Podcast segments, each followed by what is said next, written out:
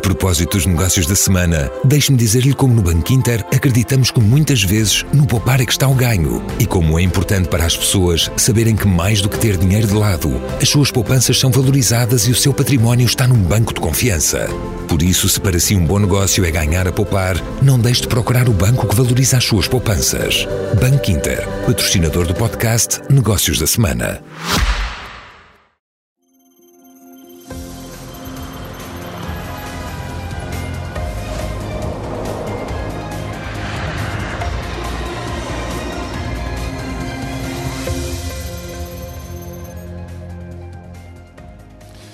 Noite. Há apenas dois meses das eleições legislativas, em ambiente de pré-campanha eleitoral, os principais partidos políticos ainda não apresentaram as suas medidas concretas para resolver os principais problemas do país. O que conhecemos são algumas propostas pontuais, como a do aumento do salário mínimo e da indexação das rendas à evolução dos salários, adiantada por Pedro Nuno Santos.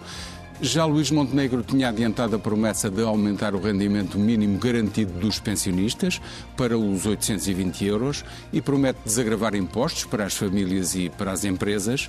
Mas os programas eleitorais dos dois maiores partidos ainda vão demorar algumas semanas a ser apresentados. Isto significa que o tempo começa a escassear para o debate de grandes propostas e fica a dúvida. Será que a pré-campanha e a campanha eleitoral vão mesmo servir para debater o que realmente interessa ao país? Convidados para a conversa e para o debate, Armindo Monteiro, empresário, gestor, presidente da CIP, a Confederação Empresarial de Portugal. E também Pedro Gingeira do Nascimento, secretário-geral da Business Roundtable Portugal, a associação que junta grandes empresas como Altice, EDP, Galp e outras, entre as principais do país. Meus senhores, obrigado pela vossa disponibilidade. Vou começar por si, Hermino Monteiro.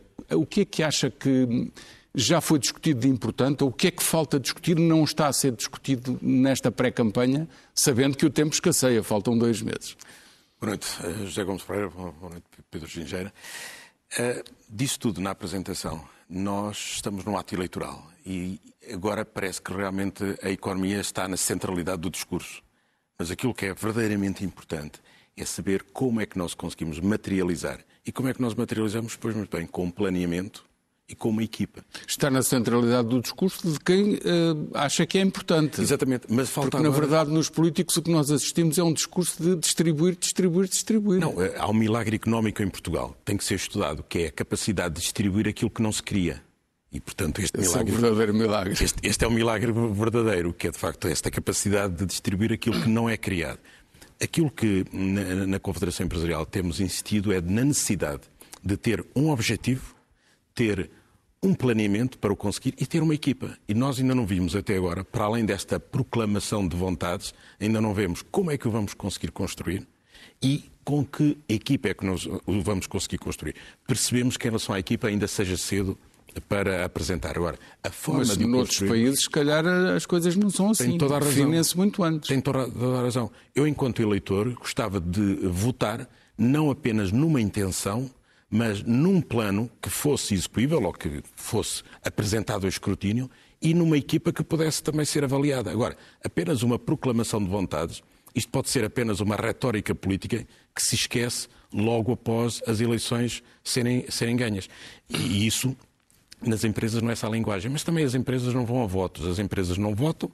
O que estamos a tentar fazer é que, de facto, as empresas votem, esclarecendo as pessoas que trabalham nas empresas, que, que tenham esta consciência, que sabem bem que não basta proclamar objetivos, e é bom ter objetivos, mas é preciso ter uma forma de os atingir. E qual era o objetivo, qual é o objetivo uh, máximo e magno que, que quer ver nos programas eleitorais dos dois principais partidos? Crescimento económico. Crescimento, Crescimento económico. Sem crescimento económico não é possível criar também uma economia que tenha esses salários elevados. Os salários Mas elevados. o, o, o crescimento é um desejo, é um objetivo e é um Pois, desejo. infelizmente- Não é uma medida. Exatamente. E não pode ser Então os decretado. partidos têm que lá ter medidas para chegar a esse Exatamente. crescimento. Exatamente. Eh, Mas não pode ser decretado. O salário, o aumento, pode ser decretado. Mas a, a construção do crescimento económico tem que ser feita construindo-a, não decretando-a. E tem razão. Não basta pôr como objetivo crescimento económico. Nós definimos o nosso Pacto Social com um conjunto de medidas que tinham a ver precisamente com o crescimento económico. Dou-lhe três. Incentivo ao investimento. É necessário uma grande política de investimento para que efetivamente haja um crescimento da produtividade.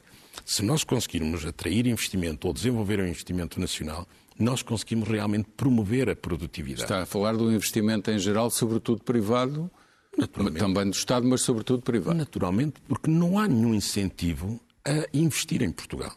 Nem os estrangeiros, nem os nacionais. Qual é o país que tem pior tributação uh, em termos de IRC? Portugal. Qual é que é o país que tem mais dificuldade em termos de burocracia? Portugal. Qual é o país que tem menos apoios à atividade empresarial? Portugal. Disse-me três. Investimento é o primeiro? Investimento é o primeiro. O segundo, uma promoção de um investimento no exterior. Nós habituámos muito a ter instrumentos apenas de exportação. A exportar a economia não é a mesma coisa que internacionalizar a economia e é necessário medidas de internacionalização à economia. Isso é absolutamente fundamental, é central. Veja-se o que aconteceu, por exemplo, com a Espanha, que tiveram uh, apoios incríveis para fazer a sua internacionalização. Por exemplo, o dinheiro que as empresas vão investir em fábricas no exterior não Isso, ser tributado? Tal e qual, não ser tributado na origem. Ou seja, se realmente é para investir, adquirir novas unidades, tornar a empresa mais forte, então isso deveria ser objeto de um crédito fiscal, como fizeram todos os países europeus. Terceira medida, que é, é também muito importante, conseguir reduzir os custos sobre o trabalho. E isso não tem nada a ver com dificultar a segurança social, conforme já ouvi essa crítica. Reduzir os custos do trabalho significa não sermos um país que tem, apesar de níveis de, de, de salários relativamente baixos, com níveis de imposto de rico. E se temos níveis baixos, significa que parte significativa desse salário está a ser absorvido por uma carga fiscal excessiva. Em Portugal, os trabalhadores já se desabituaram de saber ou de ver quanto é que ganham, só, só notam quanto é que recebem. Ou seja, toda a diferença que vai em impostos não tem essa percepção. Mas para as empresas que sabem o que pagam, naturalmente têm uma percepção muito real. Por isso, uma forma de aumentarmos os salários é também ou seja, aproximá-lo do rendimento líquido é também reduzir a carga fiscal que já, já vamos mais em concreto a cada uma das medidas. Na verdade, anunciou um mini programa de governo. Uh, não me parece que seja refletido diretamente em cada um dos dois maiores partidos, mas ficam as ideias. Já lá vamos mais em pormenor. Uh, Pedro, um, que temas é que um, gostaria de ver na campanha não estão lá? E acha útil as ideias que já foram apresentadas, nomeadamente aumento do salário mínimo, eh, redução de, de, impostos eh, no caso do PSD, portanto PS PSD já avançaram com algumas, embora não sejam programas, são medidas desgarradas, como dissemos. O que é que lá está? O que é que não está e devia estar? E em relação ao que está, que comentários tem? Boa noite, antes de mais, muito obrigado pelo convite para aqui estar. Boa noite também, Armindo. Uh, de facto, se calhar começar eh, por, por, um aspecto muito rápido. A, a Associação Business Roundtable Portugal tem, tem uma certa diferença face à CIP e face a outras associações. Uh, neste sentido, os nossos associados são empresas, sem dúvida, uh, mas as suas preocupações enquanto empresas, as suas preocupações próprias estão representadas nas associações setoriais e nas associações certo, nas mas, não se preocupe muito com essa não, mas é, é, com essa, tem, essa tem declaração de, de, interesse por assim dizer que nós hoje não estamos para uh, debater a vida é associativa e empresarial. claro, não, claro, queremos é olhar para o país no seu conjunto. a importância tem a ver com isto e, e penso que é muito importante esclarecer esse aspecto. É que aquilo que nós debatemos não tem a ver com uh, o dia a dia das nossas empresas. Obviamente, tiramos partido da experiência do dia a dia das nossas empresas, no país e fora do país, mas as, aquilo que nós debatemos no seio da Associação são os temas do país, não apenas das empresas, mas das empresas, das pessoas e do Estado. É, aliás, assim que estamos organizados. Portanto, para nós, este é um momento extraordinário. Uh, acreditamos que as eleições são, de facto, um momento muito oportuno para podermos discutir coletivamente, enquanto país, o que é que está a acontecer ao país, para onde é que nós queremos ir e como é que fazemos para lá chegar. E nestes temas nós temos que olhar não para, aqui, não para a conjuntura, não para aquilo que aconteceu em pouco tempo, mas para o que em, enfim, economias se chamam as séries longas. Certo, mas tem que ser mais concreto e mais direto para os espectadores perceberem. Claro Quer mais crescimento económico? Queremos muito mais crescimento Quanto económico. crescimento económico? Nós vemos que Portugal cresceu menos de 1% neste século, em média por ano. Isso claramente não chega. Os nossos concorrentes diretos, aqueles com quem nós nos devíamos comparar, cresceram quase quatro vezes mais. E, portanto, nós caímos da 15ª posição de riqueza per capita, onde estávamos no ano 2000, para a 19ª ou a 21ª, consoante o índice que se esteja a utilizar. O, o Primeiro-Ministro queremos... António Costa fica muito incomodado quando se usa essa métrica, diz que não é o per capita que interessa, mas, na verdade, é esse o comparador. O que interessa é a riqueza que nós criamos e essa é a medição de riqueza. Agora tem que ser o per capita em paridade de poderes de compra, certo. porque, obviamente, como nós todos aprendemos com o aumento muito significativo dos custos da habitação, é o poder de compra que interessa no final e, do dia. Nessa, e, e, e nessa, nessa nós análise, estamos em 21 lugar e Mas se considerarmos só, só a, a, zona euro, estamos no lugar 16 em 19 países. Portanto, faltam só 3. Já só faltam para 3. nos ultrapassar. Se estivermos em 21 em 27 também não estamos muito melhor. certo. E, portanto, nós queremos de facto regressar ao top 15. Acreditamos que é possível regressar ao top 15 nos próximos 20 anos.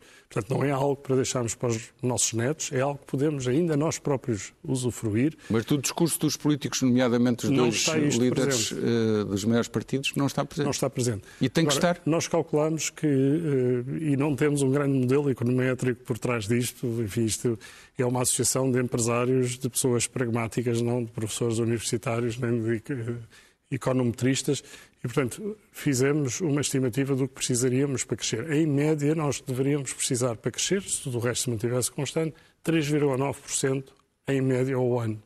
Nós não podemos aceitar que os partidos, que os líderes, quer sejam quem vai ficar como Primeiro-Ministro, quer seja quem tem assento na Assembleia da República, se contentem quando temos a, Comissão Europeia nas últimas previsões a dizer que vamos crescer apenas 1,3%. Está a dizer uh, Luís Montenegro e a Pedro Nuno Santos que o país tem de crescer pelo menos 3,9% em termos reais ao Sim, ano. Mas, mas também a todos os outros, também ao Rui Certo, Rocha, mas estes também... serão os, os, mais prováveis candidatos a primeiro-ministro. A primeiro-ministro sim, mas a Assembleia da República também é importante e todos nós, aliás os, os mídias também são importantes, ter esta exigência, todos nós, população, temos que ter esta exigência sobre o país. Essa exigência foi o objetivo e que que estabeleceram no manifesto, no manifesto. hoje uh, publicado pela Associação Business Roundtable este, este, este é o primeiro ponto. Nós precisamos que o país perceba que tem que ter ambição, que sem criação de riqueza não existe Estado Social, não existe, como o Armin dizia, não temos, se não criamos riqueza, não podemos O objetivo está estabelecido e as medidas concretas para lá chegar. As o medidas, que é que a Associação nós acreditamos propõe? que há três, uh, procuramos ser muito enfocados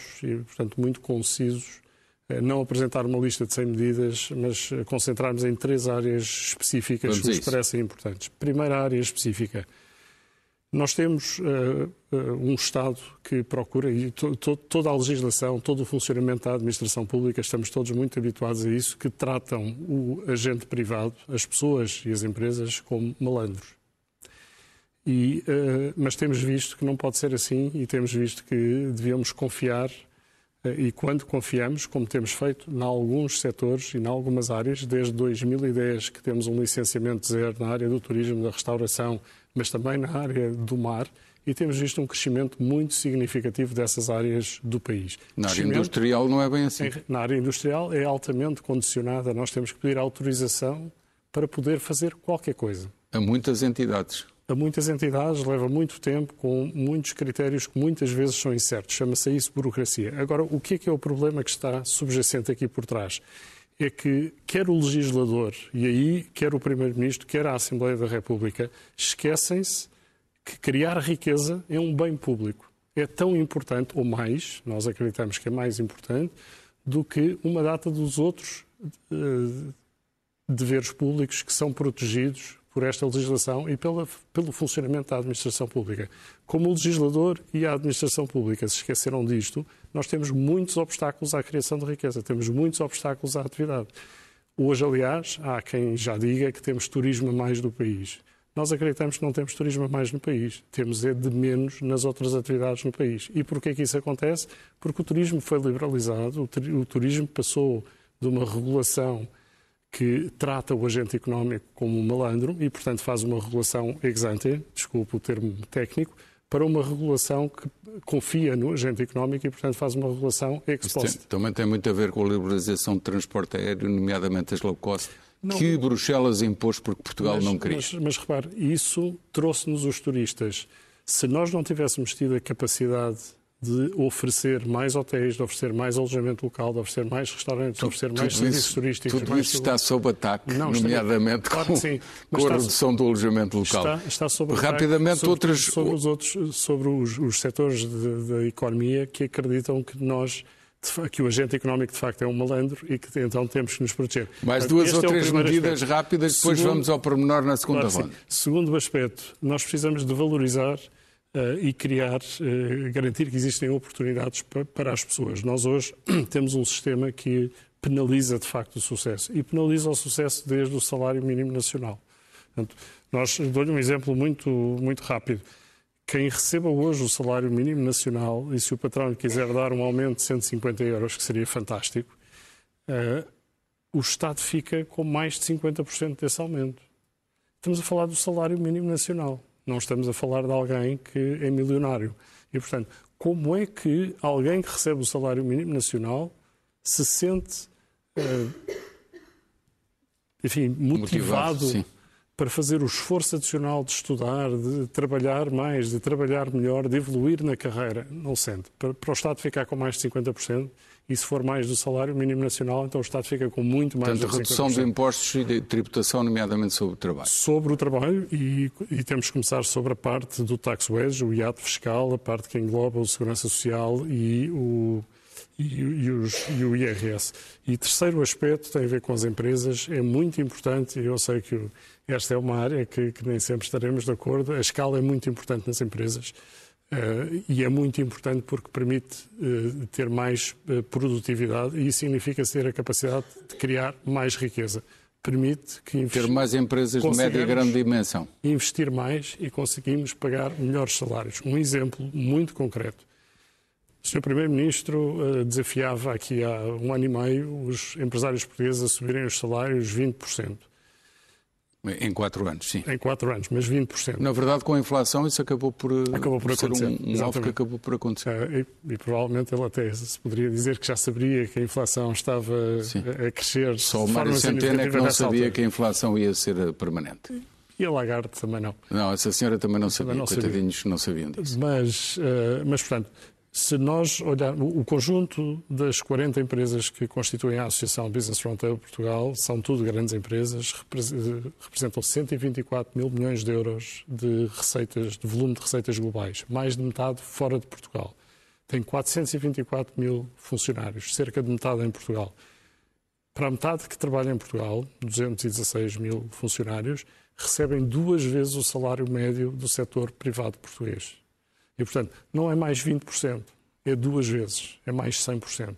Portanto, é está a falar de dimensão falar. e da necessidade de dimensão. O terceiro aspecto que tem a ver com isto é a capacidade de investimento. Estas empresas investem, investiram neste último ano 10,1 mil milhões de euros. 10,1 mil milhões de euros é mais do que o Estado português investe, é mais do que o Estado português investe somado ao total do investimento estrangeiro que o ICEP conseguiu Sim, captar. Foi, foi um, ponto e, portanto, que... Este é um aspecto muito importante. Se nós precisamos de criar riqueza, precisamos ter mais grandes empresas, precisamos de incentivar.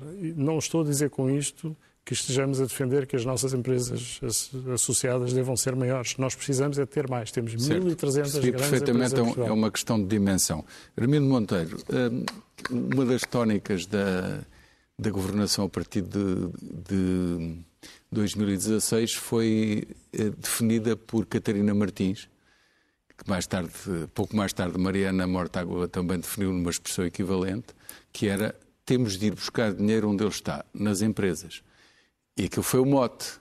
E então chegámos a um ponto em que a própria CIP fez um estudo em que concluiu que havia 4.300 taxas, umas escondidas, outras à vista, nomeadamente taxas ambientais, num país em que a política ambiental serve para o Estado encher os cofres e não para proteger o ambiente, todos sabemos disso. Eh, mas essa realidade continua a existir e está cada vez pior, certo? Algumas forças políticas, José Gomes Ferreira, que têm esta ideia que não é possível alargar as fronteiras, as possibilidades. E por isso tudo se resume a que para alguns tenham é preciso tirar a outros. Este é um princípio isso, isso errado. É a teoria de que para construir um rico é preciso milhares de pobres. Exatamente. Ainda hoje há quem pense assim. Exatamente. Este é um, um, princípio errado. E é por isso que isto é uma mentalidade que não nos leva a lado nenhum. Que é esta ideia do conflito, esta ideia da luta. É como se não pudéssemos cooperar para todos melhorarmos. E aquilo que nós defendemos é que é necessário cooperação para que efetivamente todos melhoremos e cresçamos em conjunto. Um, algo que se aprende muito na economia é alargar as fronteiras, as possibilidades a fronteira de possibilidades. Isso não é por luta. Não é por luta, não é por, por muita discussão. Não é por é, conflito de classes, é hoje em conflito, dia já não é. É por cooperação. E como é que podemos cooperar? Construindo. Nós desafiámos os sindicatos. Mas, mas desculpa, agora não, mas não resisto. Então, se Pedro Nuno Santos ganhar e for buscar Mariana Mortágua para Ministra das Finanças, nós, uh, o diálogo fica mais difícil ou resolve-se? Nós achamos que... Ela também é economista nós e sabe como é que funciona a economia. Nós achamos que os eleitores vão agora decidir, não apenas no candidato melhor falante, com melhor retórica, uh, mais astuto, sob o ponto de vista de comunicação social, achamos que o país vai decidir em função das propostas que tenham bons desígnios, boa execuibilidade, boa materialização e que presente argumentos que se possa com uma equipa que possa tornar Mas então vamos possível. as pessoas em concreto estão aí Pedro Nuno Santos acha que vai ter um programa económico uh, que será bom para o país nós Confederação estamos na primeira linha da sociedade civil para apoiar o governo que for eleito e digo o governo que for eleito para ajudar a materializar esses objetivos, mas que sejam esses objetivos de crescimento. Nós não, não vamos com uma ideia de eh, entrar em retóricas que são retóricas que não levam a lado nenhum. Nós vamos a ideia em materializar crescimento económico e dentro desta ideia que os portugueses possam ser mais prósperos. Mas já viu, nós continuarmos a ser outros povos mais pobres da Europa. Faz algum sentido, objetivamente. Não nós, temos, é, nós temos que aceitar não faz que estamos aqui a, nós temos que aceitar permanentemente isto. a é questionar esta então, situação então, que não tem justificação. Se nós nos mobilizamos para nos qualificarmos para um europeu de futebol, e eu gosto muito de futebol, para um europeu de futebol, para um mundial, mundial de futebol, e não nos qualificamos para sermos um país próspero, para sermos um país que possa pagar bons salários, que possa ter empresas prósperas, que possam ter empresas grandes, que possam ter empresas absolutamente globais. Não é possível isto. Não conseguimos uh, estar juntos neste objetivo. Temos que continuar a ter esta ideia muito que já era do Estado Novo, que era vamos ter contas certas e já está. É isto. Isto era o princípio dos tempos de, de, de, Salazar. Sim, mas uh, estamos não, noutra não época, estamos noutro tempo, tempo, e, quem, e, quem, e quem determina nós... isso é Bruxelas, como sabe, não, não, não, e, e é Frankfurt, uh, mas determina para um princípio de aplicar-nos um, um colete de forças, como muito sabe. Bem, Portanto, a austeridade vem desde José mas Sócrates, nós... passou por Passos Coelho austeridade, e, não, austeridade... e continuou com António Costa nós... por via das 4.300 taxas e, mas nós achamos... e, e alcavalas escondidas. Mas nós achamos que ter economia, ter contas certas, ou seja, equilibradas, é um princípio base. E reconhecemos este esforço que foi feito neste governo para ter o, é isso. Mas, mas não era chega. preciso mais. Mas não chega. Sim. O que é que é preciso? É preciso, naturalmente, que haja políticas que permitam crescer a economia, fazer crescer a economia, fazer crescer. E, e, quando, e quando digo fazer crescer a economia, não é apenas as empresas, é os salários. Aquilo que o Pedro Jangel estava, estava a referir. Se realmente um empresário quiser aumentar um trabalhador, mais de metade desse valor vai para os cofres do Estado. Já falámos disso, mas eu vejo muitas vezes vejo representantes de empresas e representantes de empresas referir a tributação uh, como muito elevada em Portugal e, e é um facto face àquilo que o Estado nos devolve. Sim. Porque, na verdade, em valor absoluto não é assim tão, tão elevado em relação à média europeia. E, e também em relação à, à, tributação de trabalho ou à paratributação ou à parafiscalidade através da, da taxa mas... social única. Deixe-me só concluir assim que já vou, já vou alargar a conversa. Mas, na verdade, há coisas que eu considero mais constrangedoras e limitadoras da atividade económica, desde logo e é menos falado no vosso argumentário, que é a justiça económica, claro. os tribunais administrativos, tem toda tribunais a razão. é como uma desgraça. Tem toda a razão. Não querem há, saber dos agentes três, económicos, deixam os ativos das empresas em falência pendurados 20 anos, não resolvem, claro. não, não resolvem questões fiscais, deixam-nas andar há anos a fio, com os contribuintes claro a, a pagar à cabeça e a ficar à espera. Claro que sim. Quando é que se resolve este claro timbrão? Naturalmente, a morosidade da justiça é naturalmente um dos grandes entraves eh, a, a, a toda esta atividade empresarial. Obviamente que sim. Mas há questões que são absolutamente uh, aviltrantes. Esta ideia de promover os aumentos salariais é uma forma também do Estado encontrou de logo ir buscar um ir terço. Buscar, ir buscar mais, um mais receita, exato. Completamente, logo. Portanto, Ou seja, são, é, são aumentos decretados independentemente da condição da economia. Deixe-me só dar este exemplo. Aumentou, o Pedro Gingeiro referiu, e, e de facto é assim, a produtividade aumentou durante 20 anos. Aumentou quanto? 3%. Em termos, em termos concretos. Isso é estagnar. Quanto é que aumentou os, os, salários? Quanto é que aumentaram? O salário mínimo aumentou cerca de 50%. Certo. Significa que 100%. As empresas, o que é que estão a fazer? Estão naturalmente a conseguir pagar mais. Mas se estão a conseguir pagar mais, é à custa de quê? Naturalmente das margens. E haverá alguém que nos ouve e diz assim: bom, isto não faz mal. Faz. Porque se não houver margens, se as empresas não tiverem capacidade de investimento, o que é que acontece? É uma morte a prazo. Portanto, não há milagre. Não é possível certo, aumentar sendo os... certo que essa proporção, não, não, na verdade, no jogo económico, acaba por reverter a favor das empresas porque o poder de compra em média sobe e, e isto traduz-se numa outra frase que é o capitalismo só se salvou quando passou a pagar um bocadinho mais aos seus empregados Mas, para eles poderem comprar os produtos que as fábricas sabe produzem. Isso, isso era verdade quando nós tínhamos... Ainda, uma... ainda é verdade. Eh, não, era verdade quando nós tínhamos um mercado interno muito protegido. Nós, neste momento, já não temos um mercado interno protegido. Só 30% dos produtos que produzimos em Portugal certo. estão protegidos. Certo. Tudo o resto nós importamos. Significa que aquela ideia que antes havia que é, bom, aumente-se os salários que logo eh, com a procura interna a economia funciona. Sim, não é mas assim. também esses 100% de aumento, como disse o Pedro, não se traduz em 100% de perda de competitividade claro, externa, porque sabemos nem 8, nem que o aumento do nível médio de vida também traz outras benesses, nomeadamente em mais educação. Naturalmente. Pedro, ia a referir. Não, tenho, tenho dois, dois, aspectos. Primeiro, Sim. de facto, não posso deixar passar que os impostos que nós temos uh, comparam bem, são relativamente baixos. Não são, são altos. Porque nós não nos podemos comparar com a média europeia. Nós não nos podemos esquecer. O cuidado de estabelecer com a, média europeia. a diferença que é Sim. o retorno é que não é suficiente. Não é só o retorno. Porque é, estamos até abaixo é, da média, é ligeiramente é, abaixo, mas, mas abaixo. Sim, mas nós, mas nós em riqueza estamos a 70 e poucos por cento da média.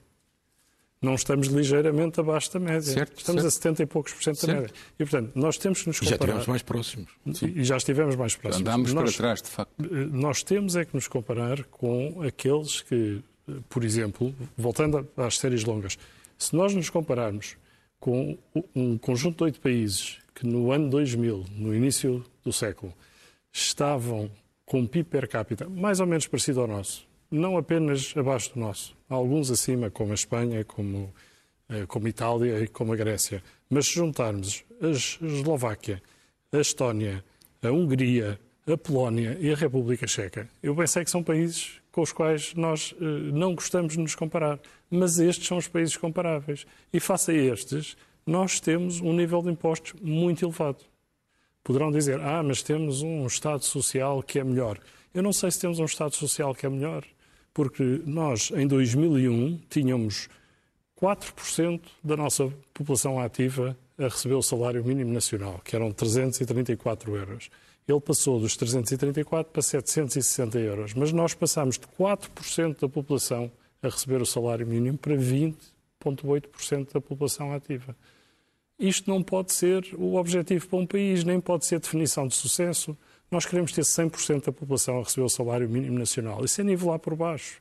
Isso não é o país onde eu quero viver, nem é o país que eu quero deixar para os meus filhos, nem para os, para Pronto, os meus netos. Eu, esse, eu esse gostava é de facto que nós voltássemos a ter 4% de pessoas a receberem o salário mínimo, trabalhadores pouco qualificados a receberem o salário mínimo, e gostava de ter os outros a receberem muito claro, mais. Mas isso, isso tem e sido, essa é que é a questão tem principal. sido uma das discussões, eh, eh, enfim, eh, normalmente os partidos não ligam muito a estes indicadores económicos ou ligam só, só para se acusar mutuamente, ah, mas esse até, até tem sido um dos, um dos pontos que tem mais estado na, na discussão política. Mas está à espera que um, um programa eleitoral do Partido Socialista e um programa eleitoral do PSD respondam a essa preocupação com medidas concretas? Estou à espera que, eh, que a população, que os comentadores, que os, os principais eh, que exijam isso de opinião, que, aos dois principais como nós líderes. também exijam isso, não apenas aos dois principais, mas aos outros.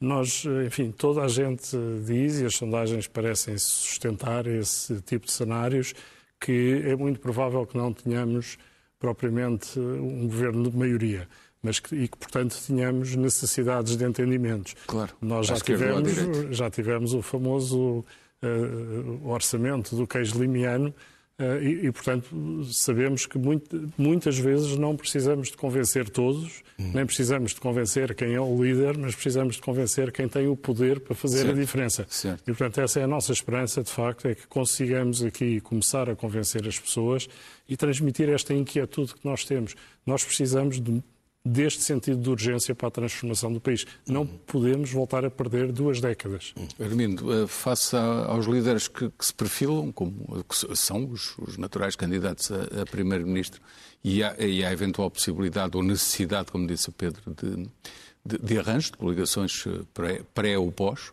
pré já apareceu uma, eh, tem esperança de que os programas reflitam aquilo que são as necessidades que estamos aqui a identificar e as medidas para lá chegar? Tenho esperança, tenho esperança porque hoje verdadeiramente eu creio que vamos ter as eleições mais importantes ou das mais importantes dos últimos anos. Aquilo que nós estamos aqui neste momento é numa bifurcação. Ou seguimos uma linha de contínuo de empobrecimento em que vamos ter cada vez mais, e aqui este propósito daquilo que há bocado o Pedro disse, eu ouvi um governante, não vou agora referir qual, disse Mas já, já chegamos a 61% dos portugueses em termos de prestações sociais. Pois, então, mas aquilo é comprar votos. mas, mas isto, isto é absolutamente terrível. É transformar o, aquilo que é um apoio num objetivo político para ter mais votos. Mas 61% dos portugueses que de alguma maneira já têm algum benefício do Estado, isto é terrível. Com um bocadinho de ironia, alguém dizia é torná-los pobres para eles votarem em nós. Portanto, mas era é importante é que nós nos mobilizássemos para um desígnio e esse desígnio seja realmente a prosperidade. Nós não estamos condenados a isso.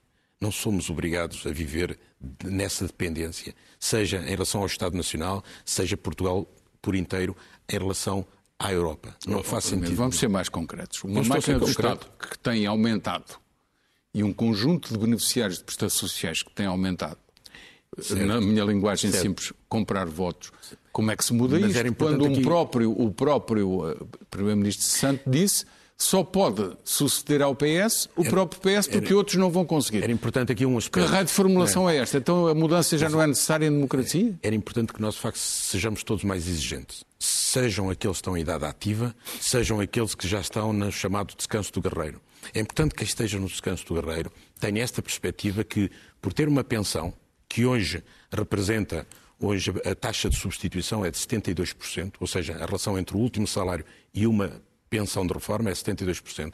Os estudos do Aging Report indicam que em 2050, depois em 2070, este valor vai chegar a 42%. Sim, o sistema pagará cada vez mais. 42%. Mesmo assim, eu acho que o sistema de repartição mas ainda isso, é a garantia mínima de haver alguma mas justiça. Isto significa social. que as pessoas não podem estar acomodadas no pouquinho que têm. Aquela ideia que têm sempre, bom, pelo menos temos este garantido. Não está garantido.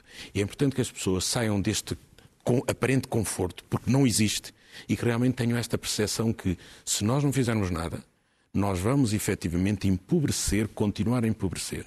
E é importante que nos mobilizemos para conseguir essa prosperidade. E isto não é uma retórica de empresários, isto dizemos-lo enquanto portugueses. Nós, enquanto portugueses, temos que assumir esta obrigação de tentar construir um país melhor, não apenas para nós, como dizia o Pedro, para os nossos filhos, para os nossos netos, e isto é algo que envolve todos. O que estamos aqui a discutir não é apenas encontrar empregos para alguns políticos que agora se candidatam.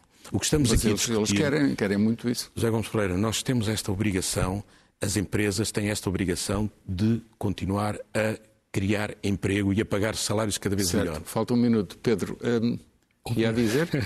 ia dizer, nós no ano 2000 tínhamos 37% de pobres em Portugal antes de transferências sociais. No ano 2022 temos 41,8% de pobres antes de transferências sociais. De facto, podemos aumentar a distribuição, mas não chegamos lá. O que é que acontece? Eh, e toda a gente diz que os jovens não votam. Os jovens votam, votam é com os pés, vão-se embora. Nós perdemos na última década 740 mil portugueses. Mas os que cá estão, alguns deviam ir votar, alguns que não vão. Deviam todos porque senão votar. nunca mais têm mudança não, nenhuma. Deviam todos votar, os que cá estão e os que se foram embora, porque nós temos, somos o oitavo país do mundo com maior percentagem da população que vive fora do país. É, isto é extraordinário, porque isto não tem a ver com a imigração dos anos 50 e dos anos 60. Claro. Tem a ver com a imigração da última década. As pessoas vão-se embora porque já não acreditam que conseguem ter. E, e vão-se um embora cada vez mais com muita formação acontecer. que custou muito a todo o Estado e aos próprios 18 pessoas. mil milhões de euros, calculamos nós, que tenha custado a formação só dos licenciados que saíram na última década. 18 mil milhões de euros. Só aquilo, que nós estimulamos, só uma frase, aquilo que nós estimulamos é que, de facto, os, quem agora apresenta estas propostas que não jogue com os medos dos portugueses, mas sim jogue com as aspirações e com a esperança. Isso, Isso é uma muito técnica para ganhar eleições, meus senhores. Pedro Armindo, foi, foi um gosto. Foi um gosto. Conversa muito interessante. Um muito obrigado muito pela obrigado. vossa disponibilidade e é tudo. Até quarta-feira. Tenham uma boa semana.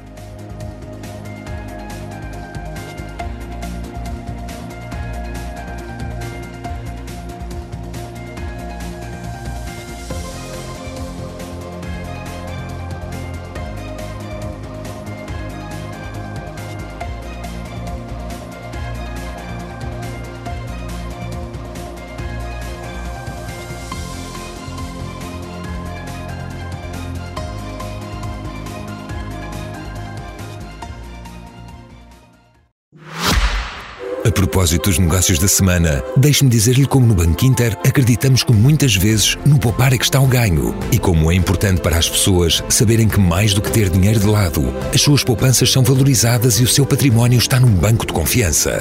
Por isso, se para si um bom negócio é ganhar a poupar, não deixe de procurar o banco que valoriza as suas poupanças. Banco Inter, patrocinador do podcast Negócios da Semana.